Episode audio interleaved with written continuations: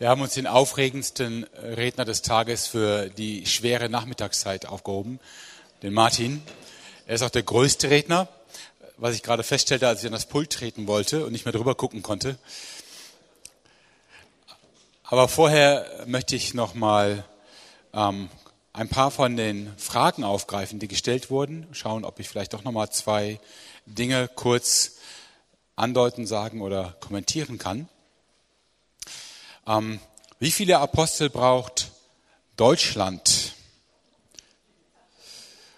Und dann kam eine Frage, die in, in eine andere Richtung geht, aber zum gleichen Themengebiet gehört. Braucht eine etablierte Gemeinde überhaupt noch einen Apostel? Und wenn ja, wie findet sie ihn? Und eine dritte Frage, die dazu auch gehört. Wie, über viele Jahrhunderte haben die Christen nichts vom fünffältigen Dienst gewusst und gelehrt. Warum?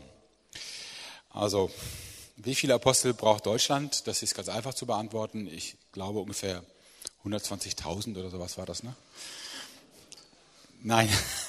Die Fragen hängen insofern zusammen, ähm,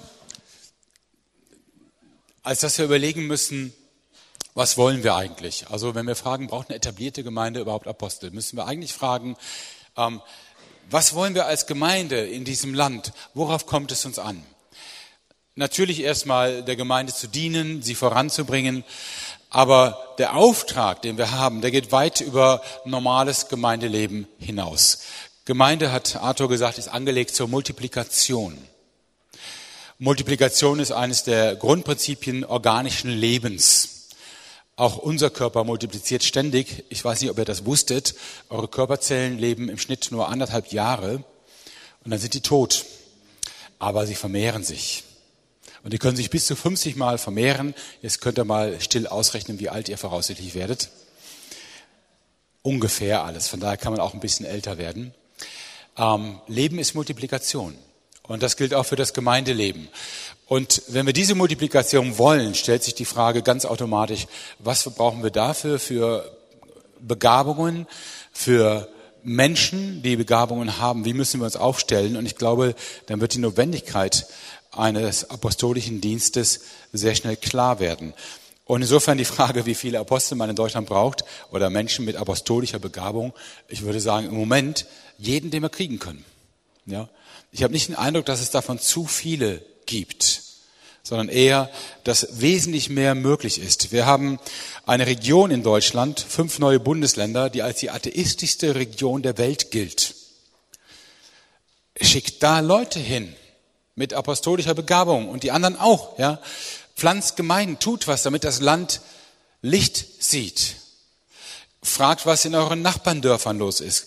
Überlegt, welche Menschen, welche Milieus ihr erreicht. Und wenn ihr merkt, bestimmte Menschen werden nicht erreicht, Ernten nicht eingebracht, überlegt, wie man strategisch vorgehen kann. Lasst uns mobilisieren, was wir haben. Lasst uns alles in den Ring schmeißen, was wir haben. Ähm, ich meine, es können nicht genug sein. Was war denn bisher? Viele Jahrhunderte haben Christen nichts davon gewusst und gelehrt. Warum? Ah, ich sagte ja schon ganz am Anfang meines ersten Vortrags, es gibt ja auch Bedenken bei dem Begriff apostolischer Dienst oder Apostel, die mit der Kirchengeschichte zu tun haben. Und unser Versuch heute ist, uns ein bisschen trotz Geschichte und Kultur mal wieder zurückzuführen zu dem, was wir denken, was biblisch gedacht wird und möglich ist. Also mal weg von Kirchenstrukturen, Machtfragen, Hierarchien und Ähnlichem, hin zu einem Dienst, der wirklich der Gemeinde dient. Denn darum geht's ja in Epheser 4. Ich glaube, auch wenn der fünffältige Dienst nicht gelehrt wurde, gab es natürlich immer wieder Menschen mit dieser Gabe, die auch hier und da zum Zug gekommen sind. Und äh, man hat das vielleicht mehr gelebt, auch ohne es zu wissen. Ich glaube aber, dass das Wissen, das Bewusstsein darum, die ganze Sache viel stärker fördern und nach vorne bringen kann.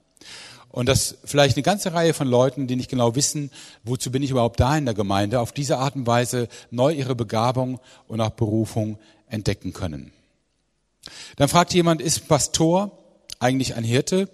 Rein sprachlich ja. Pastor ist übersetzt Hirte. Oder eher ein Apostel. Das ist wahrscheinlich eher die Frage, was sollte ein Pastor sein? Nun ist das Pastorenmodell, wie wir es kennen, als Angestellten Lehrer, Hirten, Leiter der Gemeinde ist jetzt ja nicht das Modell, das in der Bibel schon auftaucht. Das ist erst später entwickelt worden. Der Hirte wird zwar auch schon mal hervorgehoben, man denke an Petrus, 1. Petrus 5, die Ansprache an die Ältesten als ähm, die, die die Gemeinde leiten, wie eine Herde geleitet wird, wie Hirten verantwortlich leiten. Aber im fünffältigen Dienst ist der Hirte nur eine von fünf Begabungen. Das heißt, erstens, wenn man nur vom Wort ausgeht, Pastor gleich Hirte, würde man sagen, nach Epheser 4 ist das nicht automatisch auch apostolisch. Wenn man aber davon ausgeht, dass heute Pastor eigentlich mehr so ein institutioneller Begriff ist, der ein bestimmtes Amt bezeichnet, dann ist die Frage völlig offen. Was hat der für eine Begabung? Also das hängt dann vom Pastor ab, von dem, was Gott ihm mitgibt und wozu Gott ihn beauftragt. Die Frage wäre wahrscheinlich eher, was für eine Art von Pastor wollen wir uns denn als Gemeinde holen? Was brauchen wir? Und das ist schon mal spannend. Vielleicht wäre das ja mal was für den Austausch später, wenn man fragt, wir könnten uns vielleicht einen vollzeitlichen oder zwei vollzeitliche leisten. Was für ein Gabenprofil bräuchten die?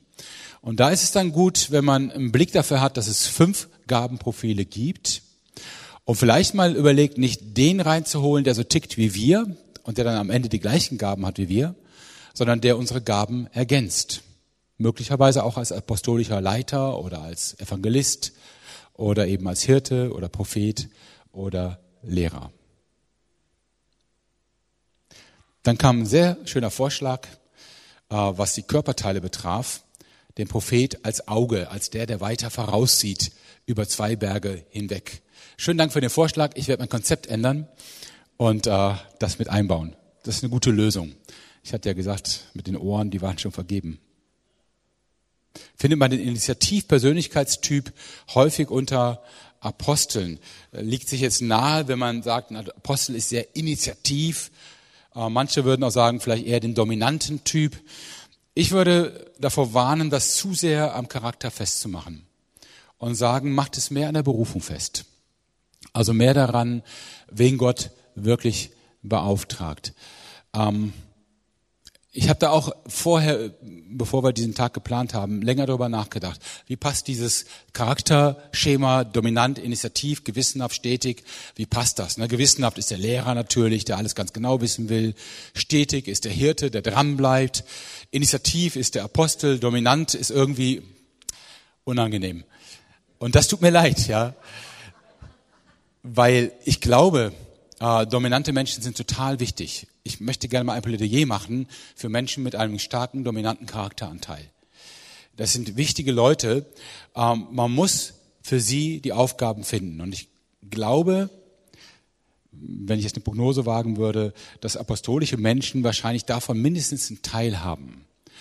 Und da entsteht dann das Problem, äh, das ist dann unangenehm in der Gemeinde, die melden sich immer, die haben zu allem was zu sagen, die wollen immer mehr als die anderen, die wollen nach vorne. Das zu nutzen, so ein Potenzial, und es nicht zu bremsen und zu sagen, super, dass wir so jemanden haben, der nach vorne stürmt, äh, das ist wichtig, da was einzubauen.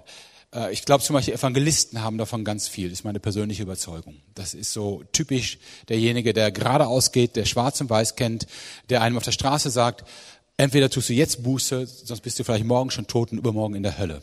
Ja? Und der Seelsorger schlägt die Hände über den Kopf zusammen, wünscht sich, er wäre nie mitgegangen, um das mit anzuhören. Ja? Äh, es klingt jetzt, ich will jetzt äh, euch nicht dazu bringen, äh, die Dominanten jetzt mit einem Lächeln zu sehen. Es, es klingt jetzt vielleicht negativ, ich meine es aber positiv. Äh, dominante Menschen haben die Fähigkeit, was zu tun, ohne gleichzeitig zu reflektieren, wie kommt das an, mache ich das jetzt richtig, was ist, wenn jemand verletzt ist, kriege ich nachher Kritik. Das ist eine wichtige Fähigkeit, das zu können. Klar, treten sie dir auch mal auf den Fuß und hören dich nicht schreien. Ist egal, seid froh, dass sie da sind. Setzt sie ein, macht was mit ihnen. Den apostolischen Leiter würde ich nicht so sehr auf diese Dominante festlegen. Ähm, ich kann es nicht genau sagen. Er hat vielleicht von beiden was initiativ und dominant, ähm, aber ich würde das jetzt nicht so sehr vom Charakter festmachen. Ich möchte nur Mut machen. Jede Charakterprägung, dominant, initiativ, gewissenhaft, stetig, hat Stärken und hat Schwächen. Jede ist eine Gabe an die Gemeinde und eine Herausforderung. Es gibt keine, die grundsätzlich besser ist als die andere. Wir müssen die Geschicklichkeit lernen, sowas gezielt und zur Ehre Gottes und zum Segen für Menschen einzusetzen. Dafür hat es Gott gegeben.